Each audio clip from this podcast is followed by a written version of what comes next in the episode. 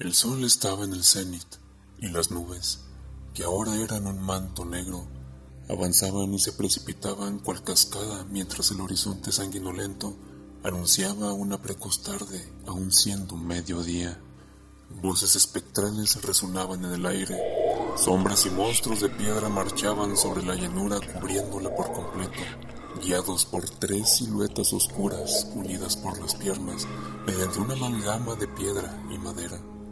Cinco figuras contemplaban, apenas de pie, aquella escena. Habían estado peleando contra las primeras filas del gran ejército durante horas y sus fuerzas no parecían ser suficientes para enfrentar al resto.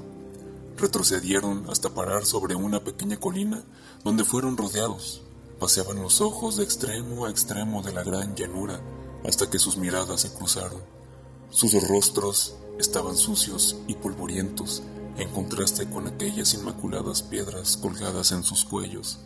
Cayeron en cuenta de su inevitable destino y sonrieron. Las sombras se retorcían en derredor de los guerreros tratando de quebrarlos, pero el ejército de espectros no conseguía avanzar. Las espadas de los caballeros resonaban y las silvirin titilaban entre el polvo venenoso. Las siluetas de aquellos monstruos permanecían cerca, mirando cómo no había forma de obtener la rendición de sus contrincantes. Entonces, una sonrisa torcida se dibujó sobre sus corruptos rostros. Los cinco combatieron de manera férrea, pero la maldad detrás de aquella criatura formada de tres no tenía precedentes. Eventualmente cedieron. Terminaron rodeados por ese material hediondo, parecido a piedra y madera podrida. Los tres humanos corrompidos se postraron sobre los caballeros que de pronto se encontraron acechados por seis ojos negros, profundos y vidriosos, espejos de condena. Las nubes bajaron como un remolino vertiginoso, la tierra negra y venenosa se inquietó, el aire vibró, el sonido de gritos agónicos alcanzó territorios distantes. Ante los ojos que contemplaron eso de lejos, el cielo parecía colapsar y chocar contra la tierra tal como si el espacio se hubiera doblado de dolor sobre sí mismo. Hubo una pausa en el tiempo y un segundo se tornó como en horas. Todo sonido se ahogó en ese momento, como si todos los oídos de cada habitante de Alstetod se hubieran aturdido. Y entonces, las manos de los cinco se estrecharon y esperaron la muerte. Los párpados de los cinco actuaron como el telón que baja luego de una obra teatral poniendo fin a su participación en los eventos de aquellos días. Lágrimas acariciaron sus mejillas y surcaron el polvo sobre sus rostros. El telón sobre sus ojos se levantó en un instante y sus miradas se revelaron. El iris de sus ojos palpitaba y se tornaba en plata apenas sucedió esto. El aire comenzó a vibrar.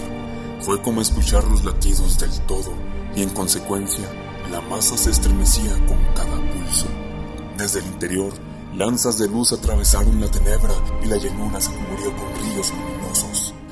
Ningún sonido, además de un silbido etéreo, permaneció en todo el espacio debajo del cielo y poco a poco se desvaneció, dejando detrás de sí, sobre el suelo, solo cinco piedras turquesa que relumbraban cual estrellas y jirones de ropa con los bordes maltratados.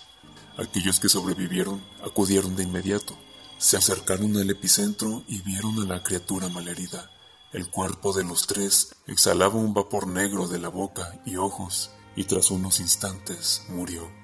Sin embargo, el ente que los poseyó se encontraba aún con vida en la forma de aquel vapor.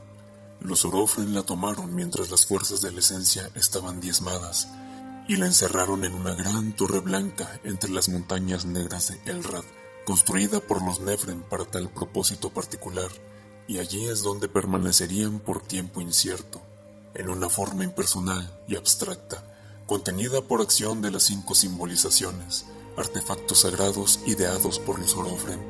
Dejaron un guardián entonces en una torre erigida sobre Miriam para que, en caso de que la entidad tuviera oportunidad de escapar, se alertase a aquellos que pueden hacerle frente y pudieran evitar una tragedia como la ocurrida en aquellos tiempos.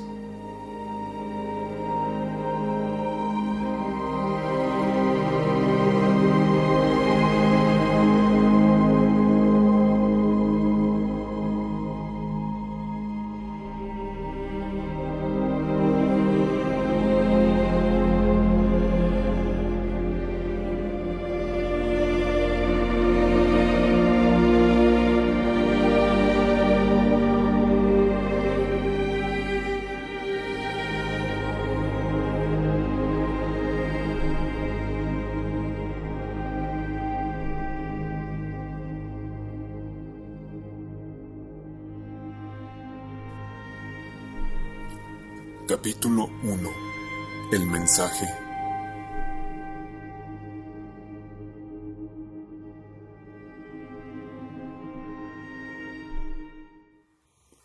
La primera hoja caía, anunciando la llegada del otoño, y sobre la tierra de Mirial el guardián observaba el horizonte. Las nubes y el aire hacían desaparecer la tierra a lo lejos, mas la mirada del guardián podía ver aún más allá. En un parpadeo pasaba de contemplar los inmensos nubarrones a ver los confines del mundo, desde el mar brillante hasta Mildora, cruzando sobre Extía y el cañón de los sueños en instantes. Así pasaba todas las mañanas, una rutina que le presentaba siempre nuevas historias desarrollándose. Sin embargo, en esa ocasión, mientras caminaba sobre lo alto de la torre de vuelta a sus aposentos, empezó a sentir que su vista se desenfocaba los bordes de su visión ennegrecían y una leve presión en el pecho le causó un brusco mareo. Comenzó a sospechar. De inmediato fijó sus ojos en dirección de Elrad, entre las montañas negras, y algo le impidió observarlas. Buscó tranquilizarse, tomó aire hasta llenar sus pulmones, cerró sus ojos, abrió los brazos y, llevándolos al cielo, susurró a las nubes y éstas respondieron. Se reunieron en torno a la torre en espirales, al centro de las cuales se produjo un agujero que se llenó con hielo liso y reflejante. Había materializado el llamado espejo de Aztetod, que permitía ver a los guardianes más allá de lo que incluso ellos pueden ver, cosas que tal vez solo los cuidadores del mundo podían contemplar. Entonces, con un temblor latente en la voz susurró: Muéstrame el Rad y el espejo obedeció. De inmediato, la superficie se volvió traslúcida y dejó ver una borrosa imagen que de a poco fue enfocándose hasta que el guardián pudo ver perfectamente la gran columna blanca, enclavada, como siempre, entre las dos montañas negras, pero, desgraciadamente, la perturbación en su espíritu tenía una buena razón, pues la columna tenía una gran rajadura en uno de los costados. El espejo le permitía ver en todas direcciones desde abajo y desde arriba y todo en derredor. Desde cualquier lugar la vista era aterradora. Una columna de lo que parecía ser humo salía de la grieta y algo semejante a formas humanas entre la negrura asomaban caras deformes que emitían sonidos desgarradores de gemidos y estridentes gritos. La columna ascendía y manchaba el cielo tal como la tinta cuando cae sobre el agua. El guardián miraba impotente. Su cuerpo se había paralizado y mientras yacía hincado frente al espejo, uno de los rostros humeantes fijó los ojos en su dirección, como si pudiera verlo a través del inmenso espacio. El hombre sintió una inyección de frío en el corazón. Un miedo que desconocía hasta entonces lo hizo retirar la mirada rápidamente, pero de inmediato Volvió a tomar conciencia de su papel de guardián, giró la cabeza para cerrar el espejo y tomar acción, pero cuando lo hizo, vio frente a sí, casi rozando su nariz, un espectro parecido a un hombre, con la piel pegada a los huesos, con ojos rojos y la boca abierta exhalando humo negro. El guardián trató de alejarse de aquella tenebrosa criatura, pero no parecía lograr hacerlo. De pronto, Mientras sentía que su alma se enfriaba, una voz proveniente del espectro le habló. Los días de nuestra prisión acabaron, guardián. Empieza a contar los días y recuerda cómo era todo antes de hoy, porque el mundo cambiará y lo hará pronto. El espectro cayó y se alejó. El guardián se desplomó y trató de recuperarse. Sintió un vacío en el pecho y un miedo que no conocía se apoderaba de su ser.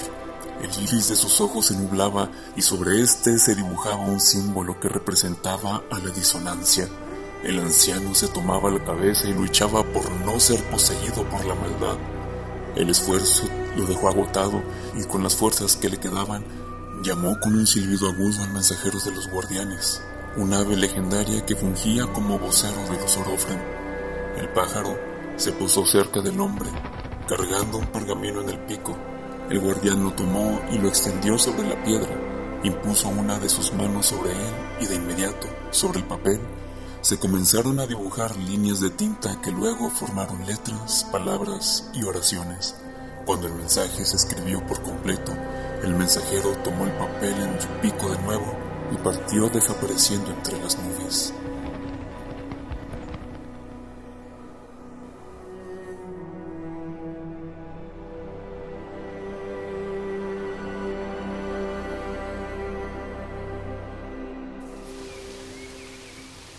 En un valle extendido debajo de una región flotante, rodeado de árboles fresnos y montañas bajas, se encontraba Filta, una región fértil, húmeda y con pocos habitantes. Tan pocos eran que solo se contaba una pequeña aldea dentro de sus fronteras, una aldea poblada por no mucha gente y pequeña en territorio que recibía el nombre de Altros. A las afueras de esa aldea, cerca de la ladera de una montaña, asentada sobre verdes y abundantes pastos, se encontraba una pequeña casa de madera con techo curvo y ventanas redondas, a través de una de las cuales asomaba un hombre de cabello y barba grises, observando las nubes con profundo interés, tanto aquellas en lo alto como las que bajaban hasta pasar entre las montañas, besando los pastizales. Viendo al cielo, el anciano imaginaba poemas e historias de aventuras y se preguntaba si las nubes también miraban a los hombres y se fascinaban con ellos. Mientras su cabeza divagaba en asuntos triviales y sus pulmones se llenaban de aire fresco y el aroma de la tierra húmeda, vio entre las nubes algunos grupos de aves surcando el cielo y se extrañó al ver una apartarse y dirigirse hacia él, bajando hasta posarse en el marco de la ventana. El hombre sabía bien que esa ave no era igual que el resto. La expresión en su rostro cambió drásticamente. El ave mensajera dejó caer el papel en su pico y lo empujó hacia el anciano, quien lo tomó y lo desenredó mientras el ave acicalaba sus plumas. Ahora, una vez desplegado el mensaje, el hombre pudo leer.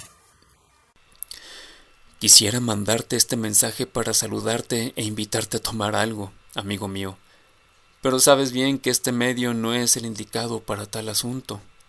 No espero que estés tranquilo porque no debe ser así. Escribo esto para informarte que la columna blanca se ha rasgado y lo que dentro estaba ha logrado liberarse. Hay que actuar conforme a como se debe actuar. Así como yo, estoy seguro de que no esperabas que todo esto sucediera durante el transcurso de nuestras vidas, pero así resultó ser. Mi amigo, Spack. El mensajero tomó el papel de manos de Spack y partió de regreso al cielo incendiándose y convirtiéndose en una lanza de luz que atravesó el cielo hasta desaparecer. Spack se mantuvo de pie en la ventana, observando el cielo y a las nubes cambiantes, mismas que se volvían despacio en nubes de tormenta. Por su cabeza cavilaban montones de ideas que trataba de hilar para construir un plan, pero en el fondo un miedo punzante no le dejaba concretar ninguno comenzó a lloviznar. El viento movía con creciente fuerza las copas de los árboles. La llovizna se volvió más intensa hasta volverse tormenta. Spack, que aún miraba al exterior, fue traído de su sueño lúcido a la realidad por el latigueo de un rayo. Cerró la ventana de madera y encendió un fuego ligero para calentarse. El viento silbaba en el exterior, los sonidos del agua golpeando en el techo y las hojas de los árboles siendo sacudidas se combinaban con el crepitar de la leña. Spack contemplaba las llamas, sus formas y colores, su poder. Fuego, susurró. Silencio. Aún el fuego no parece un terrible final. Susurró de nuevo. Siguió entregando toda su atención a las llamas, perdiéndose en sus pensamientos, escuchando la agonía de las brasas y el sonido apelmazado del agua, ruido de entre el cual se hizo notar una voz lejana que se acercaba. Spack salió progresivamente de su ensimismamiento hasta poder escuchar con claridad aquella voz y entendió. La puerta fue golpeada con fuerza. Spack se sacó a sí mismo del trance y entendió el desesperado llamado de inmediato, dejando entrar una sombra que se sacudía el agua del cielo. ¿No estás demasiado lejos de tu casa, Slifter? Dijo Spack. No lo suficiente para que no me alcanzara la tormenta, recogía leña. Ya me retiraba, pero la lluvia arreció muy rápido, no tuve oportunidad de volver y bueno, tu casa estaba cerca. Espero no te moleste. Slifter cayó al darse cuenta de la indiferencia de Spag. El silencio lluvioso se interpuso entre ambos por un instante y al no ver reacción por parte del anciano, Slifter habló. ¿Estás bien, Spag? Spag tomó una bocanada de aire y con un suspiro afirmó estar solamente distraído. Le propuso a Slifter dejar su ropa mojada frente al fuego y ponerse algunas prendas secas hasta que pasara la tormenta. Preparó un poco de té de azares para relajar los nervios y le ofreció un poco a Slifter para prevenir un resfriado. No parece que vaya a dejar de llover pronto, Slifter. Si quieres, puedes quedarte a dormir aquí. Si sigue cayendo tanta agua, puede arrastrarte alguna corriente.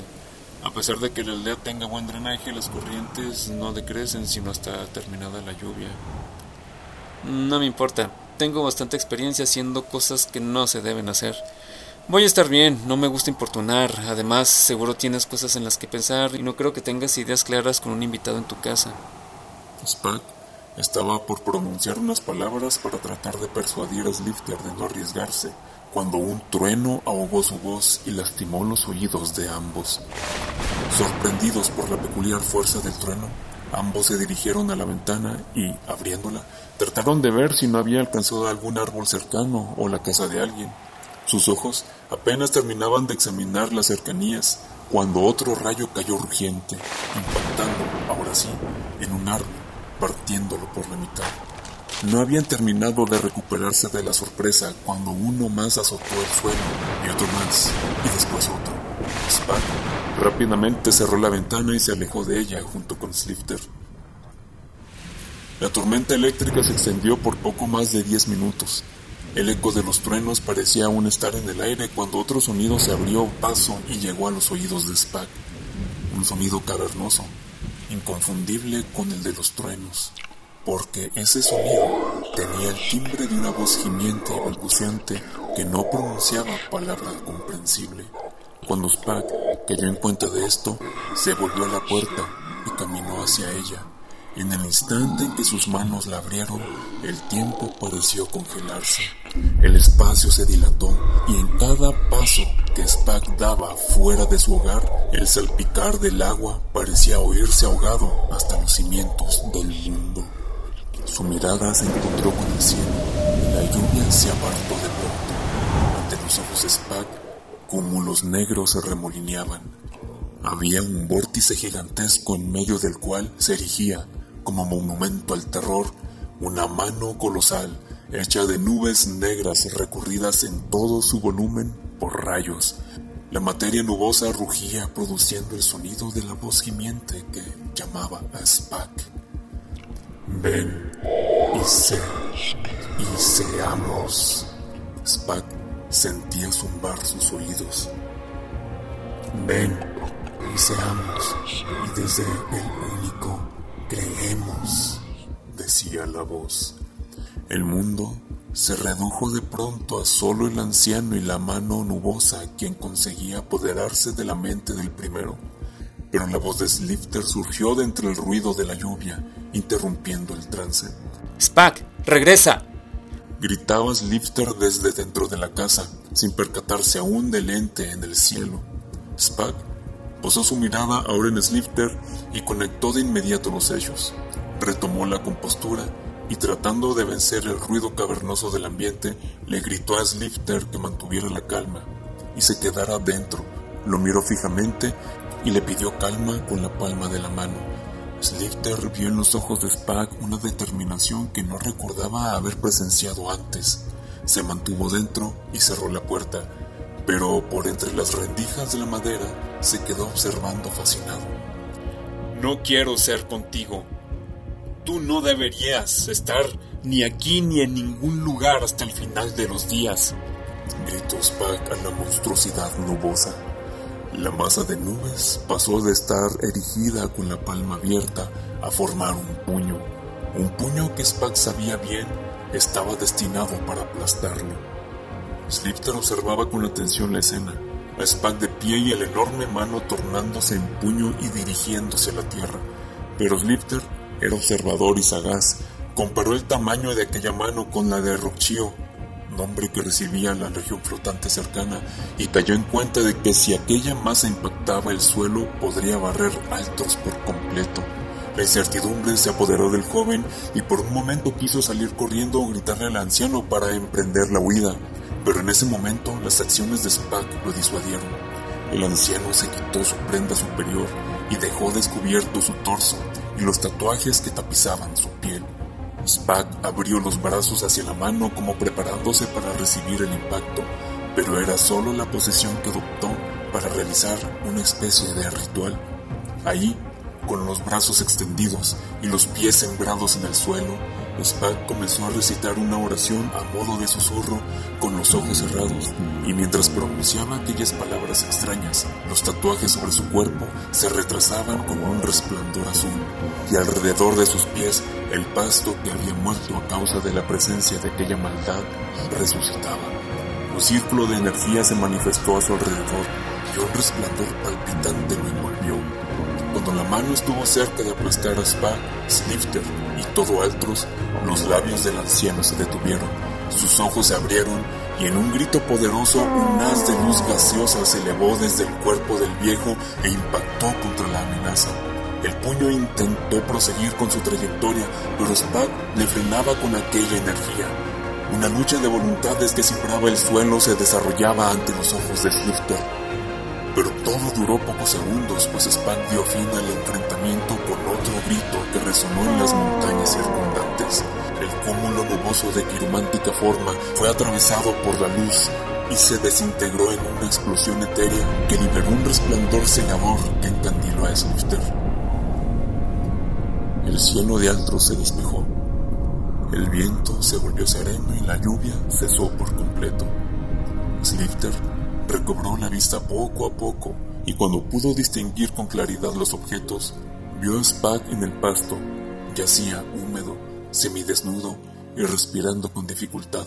El anciano fue llevado dentro de su casa de inmediato por el visitante y puesto junto al fuego para darle un poco de calor.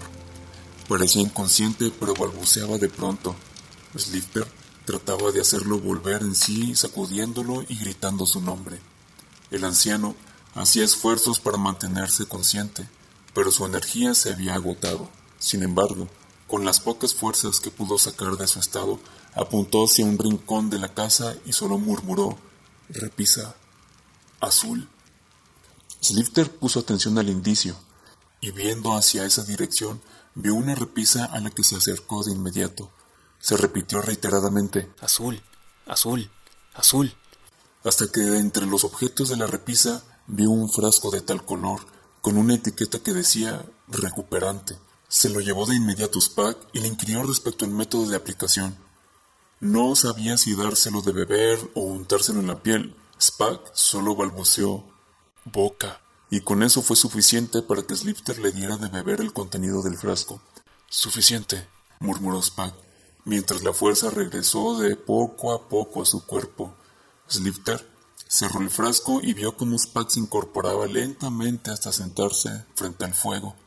Su respiración sonaba agitada, pero se normalizó rápido. El viejo se llevó las manos a la cabeza y echó su cabello hacia atrás, frotando su cara para espabilarse. Slifter fue al exterior por la prenda de vestir superior de Spack y se la entregó. Pasando unos minutos, Spack ya se encontraba recuperado.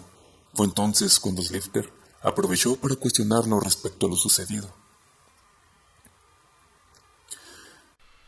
Sé que no es mucho de mi incumbencia lo que acabas de hacer, pero no creo que no esperes ninguna pregunta después de lo que acaba de pasar.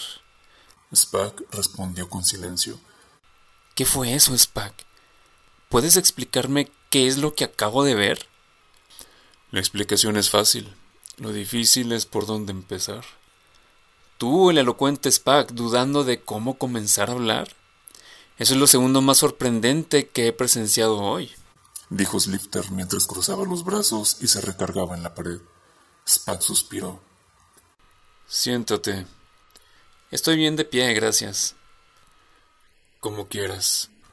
Spack tomó la botella de líquido azul y tras poner una gota en el dorso de su mano se la llevó a la boca. Habló. Existe una leyenda de tiempos antiguos que cuenta de una gran guerra que hubo hace mil años.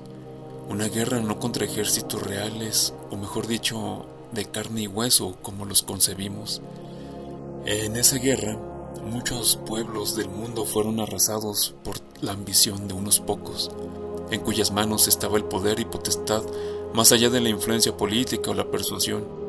Era la capacidad de dominar no solo las mentes y el deseo, sino las fuerzas de la naturaleza, como la que acabas de presenciar. Un deseo que llevó a personas encargadas de mantener la paz a una decadencia. Cuando el mundo fue creado, Slifter, Endilin puso a siete seres supremos a cuidar el mundo. Pero Endilin tuvo que apartarse un tiempo porque descubrió dentro de sí una discordancia que no servía a sus deseos. Esa discordancia, una vez separada de él, vino al mundo, impersonal y sin forma, sin mente, pero con un deseo, crear. Porque en la esencia de Endilin la pasión por crear era fuerte y en la de la discordancia también. Eventualmente, esa reminiscencia evolucionó, tomó personalidad y capacidad de formarse cuerpos tangibles, pero su poder no era realmente trascendente, era apenas potente, así que buscó la forma de hacerse de más poder, de más fuerza. Los cuidadores del mundo eventualmente se retiraron cuando se sintieron saciados de ver a la humanidad y sus hermanos aprender, crecer y experimentar la existencia felizmente.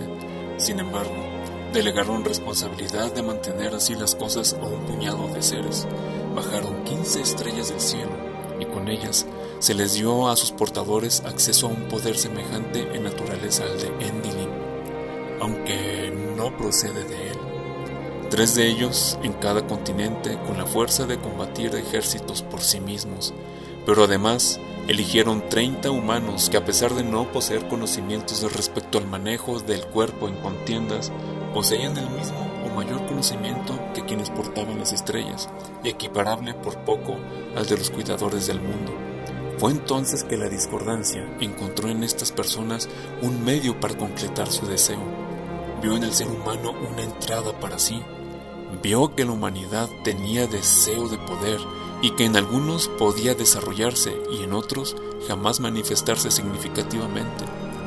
Pero aprovechó eso y con artimañas convenció a tres de los treinta y a cambio de lealtad la discordancia les ofreció conocimiento y capacidades aún mayores que las del resto, volviéndolos más poderosos y capaces, al grado de que terminaron subyugando a los demás y asesinando a algunos.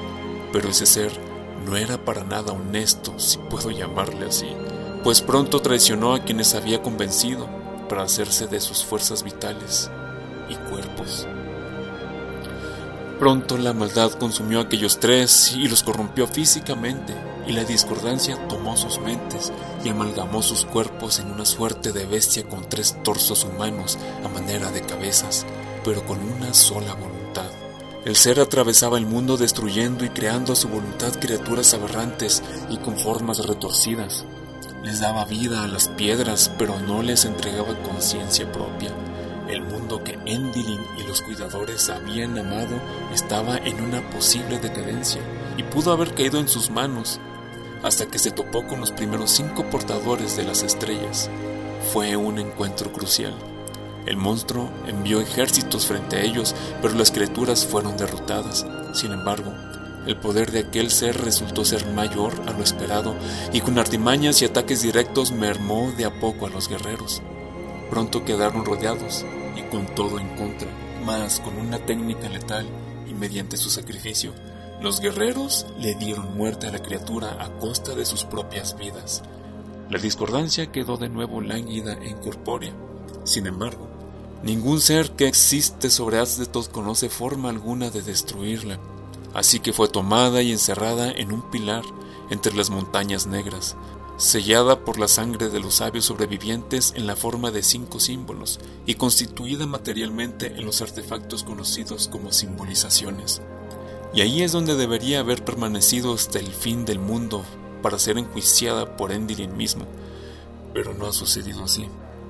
Ha conseguido liberarse y rondar de nuevo por Aztetoth y busca repetir lo que hizo hace mil años, y mucho me temo que lo seguirá repitiendo sin descanso.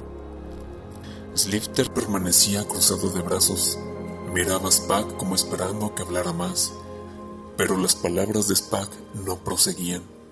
Tomó una bocanada de aire, relajó los brazos y tras exhalar habló. Ah, ¿me quieres decir que ese ente o discordancia se presentó aquí en Altros en la forma de esa mano gigante de nubes? Pero yo vi cómo se evaporaba en el aire, tú la destruiste, ¿o no? No comprendo bien este asunto. ¿Quién eres? No me refiero a lo que conozco de ti, sino a lo que acabo de ver. Los tatuajes brillando, ese resplandor y las palabras extrañas que pronunciabas. Esas cosas no son cosas que un viejo a las afueras de una aldea haga típicamente. En mis veintiséis años de vida nunca vi algo parecido, y eso que he visto muchas cosas. Mira, Slifter, voy a ser sincero contigo. Hace tiempo que nos conocemos y, creo que debo ser leal a esa amistad. Yo soy uno de los herederos de los treinta, un orofren.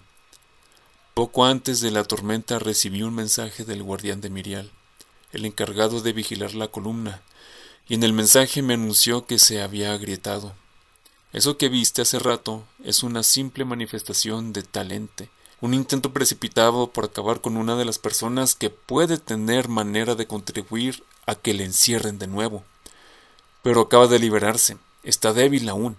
Si se hubiese presentado en una forma más poderosa, no estaríamos hablando ahora. Y respecto a la luz que viste, es una técnica que aprendemos de jóvenes, en la que empleamos energía vital que se encuentra dentro de nuestros cuerpos y nuestro espíritu, y la canalizamos para usarla, en este caso, como un arma, especialmente útil contra espectros y otras aberraciones. Bien, comprendo vagamente el asunto, aunque me quedan muchas dudas, pero quiero que me resuelvas una en especial. ¿Qué se supone que debe hacer un guardián como tú o el resto de ustedes cuando una situación como esta pasa? Tengo que ir a Miriel. Necesito encontrarme con el guardián del espejo para saber exactamente qué es lo que sucede. Desde esta posición no tengo forma de saber con precisión el curso de los acontecimientos. Tengo una visión amplia, pero no tanto como puedo tenerla cuando me reúna con él y los demás. Spack se puso de pie y sin pensarlo mucho comenzó a buscar objetos particulares y a escribir en un trozo de pergamino una lista de cosas por llevar, lugares y una especie de mapa improvisado que describía de forma general la ruta para llegar a Mirial. ¿Qué estás planeando, Spack? ¿De verdad te vas a ir así de buenas a primeras? No estoy en posición de pensar las cosas, Slifter. Tú viste con tus propios ojos lo que esa cosa puede hacer, y a pesar de que pude detenerla, no hice más que retrasar sus planes unos pocos momentos. Solo se fue herida y molesta. Cada momento que pase no solo se va a recuperar, sino a fortalecerse, y entre más tiempo transcurra, más peligroso para cada ser en el mundo se volverá. Spack tomó aire para calmarse. Perdona que me altere de esa forma, Slifter, pero aún yo, con toda mi experiencia, no puedo con la incertidumbre. Espero me puedas comprender. Comprendo perfecto, Spack. Dame un par de horas y te acompaño. Los ojos de Spack se abrieron grandes por la sorpresa. No, Slifter. No se te ocurra. Esta no es una de esas expediciones que tu padre y tú hacen en busca de tesoros u objetos raros en lugares peligrosos. Esto es otra cosa. No es una búsqueda por diversión o dinero. No seas pretencioso. No te hagas el valiente. No estás en situación de comprender las implicaciones de esto. Quédate aquí, con tu padre y tu hermana, y no se metan en asuntos que no les incumben. Hazte un favor. Slifter no estuvo de acuerdo con las palabras de Spack, pero optó por no discutir más y se limitó a ofrecerle ayuda para empacar. Spack aceptó y entre ambos organizaron un equipaje ligero que llevaría en un caballo, el cual pretendía comprar antes de marcharse. Quería irme antes del anochecer, pero no creo que lo logre, dijo Spack. Si te parece bien, puedes quedarte en nuestra casa a dormir e irte mañana temprano. Nuestro hogar está más cerca de la salida de la aldea. Por lo menos ese camino habrá quedado atrás cuando amanezca. Spack accedió, Le parecía buena idea y se dirigieron hacia el lugar de Slifter. Cuando el último rayo de sol caía sobre Altros y rocío asemejaba una brasa ardiente en el cielo, los faroles de gas eran encendidos progresivamente por el farolero y el suelo, adoquinado con piedras grises, blancas y marrones, se revelaba húmedo bajo los pies de aquellos dos.